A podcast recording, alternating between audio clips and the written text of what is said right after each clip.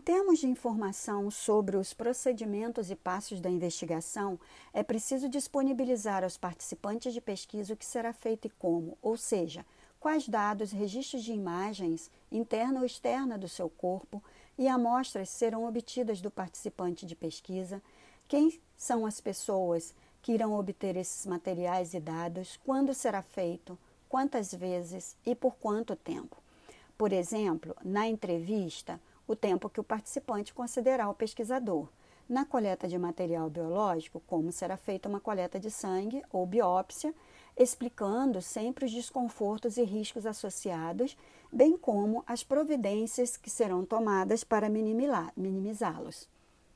Na obtenção de informações registradas no prontuário, na condição de paciente, deve-se esclarecer que aqueles dados ali registrados numa relação assistencial serão coletados e submetidos ao processo de desidentificação da pessoa, de modo a assegurar a confidencialidade das informações sensíveis. Se houver necessidades, para o interesse da pesquisa e do conhecimento que está sendo produzido, a identificação e quebra de confidencialidade de qualquer informação deve ser providenciada a autorização do participante de pesquisa. O mais importante é que o participante não seja surpreendido com procedimentos não explicitados durante o processo de consentimento livre esclarecido e que também não conste no termo de consentimento livre esclarecido.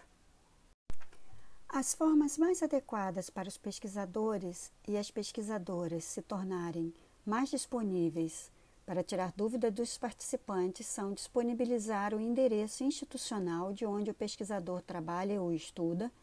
o horário em que possa ser encontrado, o número de telefone de contato, não só no termo de consentimento livre esclarecido, mas também, por exemplo, em um cartão que o participante, um cartão de visita, que o participante possa ter sempre consigo. Essa precaução é particularmente importante nos casos de fornecimento de amostras de material biológico e na participação em ensaios clínicos com testagens de produtos investigacionais. O pesquisador e sua equipe precisam estar alertas às demandas dos participantes de pesquisa. Com o uso das tecnologias de informação e comunicação, o correio eletrônico e os aplicativos de telefonia celular podem ser outros recursos que mantêm o pesquisador à disposição dos participantes nas 24 horas. Também pode ser usado a ferramenta de redes sociais com comunidades fechadas somente com aqueles participantes de pesquisas envolvidos e que ali eles possam estar tirando dúvidas com o pesquisador sobre a pesquisa e os efeitos que ah, o produto investigacional ou a entrevista ou outros elementos dos procedimentos de pesquisas possam estar afetando esse participante, ok?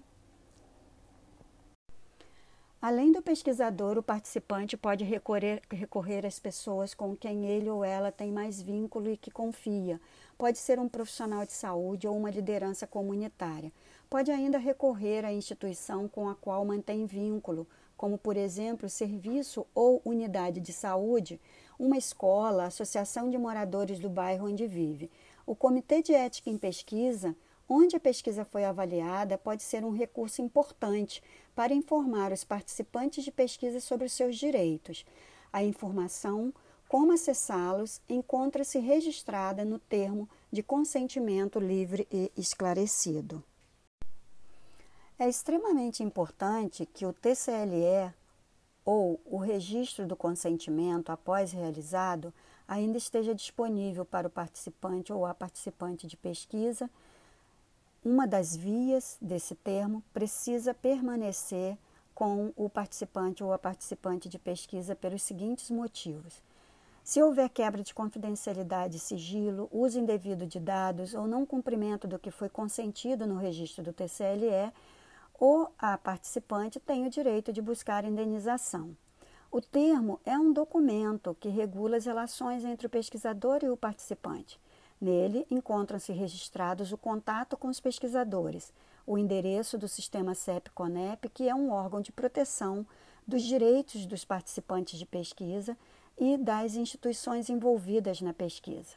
Então, ali o participante vai encontrar, inclusive, todas as conexões que o pesquisador tem com outras instituições que também participam da pesquisa. Portanto, uma segurança legalmente regulamentada pelas resoluções de ética em pesquisa do sistema CEP-CONEP. Um consentimento obtido por outras formas que não o termo de consentimento escrito, o que é comum nas ciências humanas e sociais, pode ser disponibilizada à pessoa que participa da pesquisa das seguintes formas: por meio de testemunha que não compõe a equipe de pesquisa e que acompanhou a manifestação do consentimento do participante, gravação em áudio, filmagem com registro de voz, ou seja, o TCLE é um documento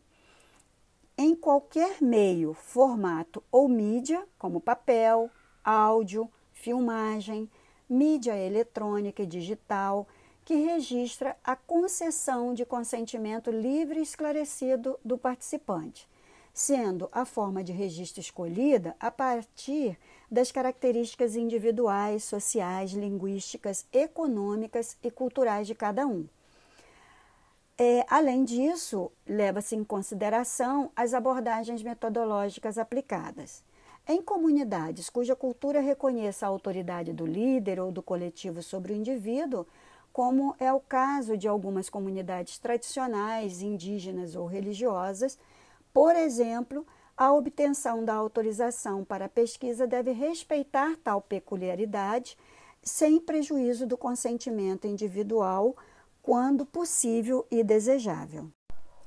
Considerando que a pandemia fez muitas pesquisas se adaptarem ao ambiente virtual, deve-se prestar atenção especial às seguintes questões para que o participante ou a participante de pesquisa consiga consultar sua via do registro de consentimento mesmo após a tomada do consentimento. Para tanto, o pesquisador e a pesquisadora devem assegurar o direito desse participante ou dessa participante reter uma via do termo de consentimento livre e esclarecido, usando ferramentas informacionais para que o sistema seja capaz de gerar um arquivo no formato HTML ou PDF e ser baixado no computador do participante ou no aparelho de telefonia móvel. Para tanto, junto com o termo deve ser disponibilizado instruções que facilitam essa operação. Outra possibilidade, quando se tem contato direto com um participante de pesquisa anteriormente recrutado, consiste no envio e obtenção do TCLE junto com o link de acesso ao instrumento, via aplicativo ou correio eletrônico, antes da tomada de decisão final de participar ou não na pesquisa.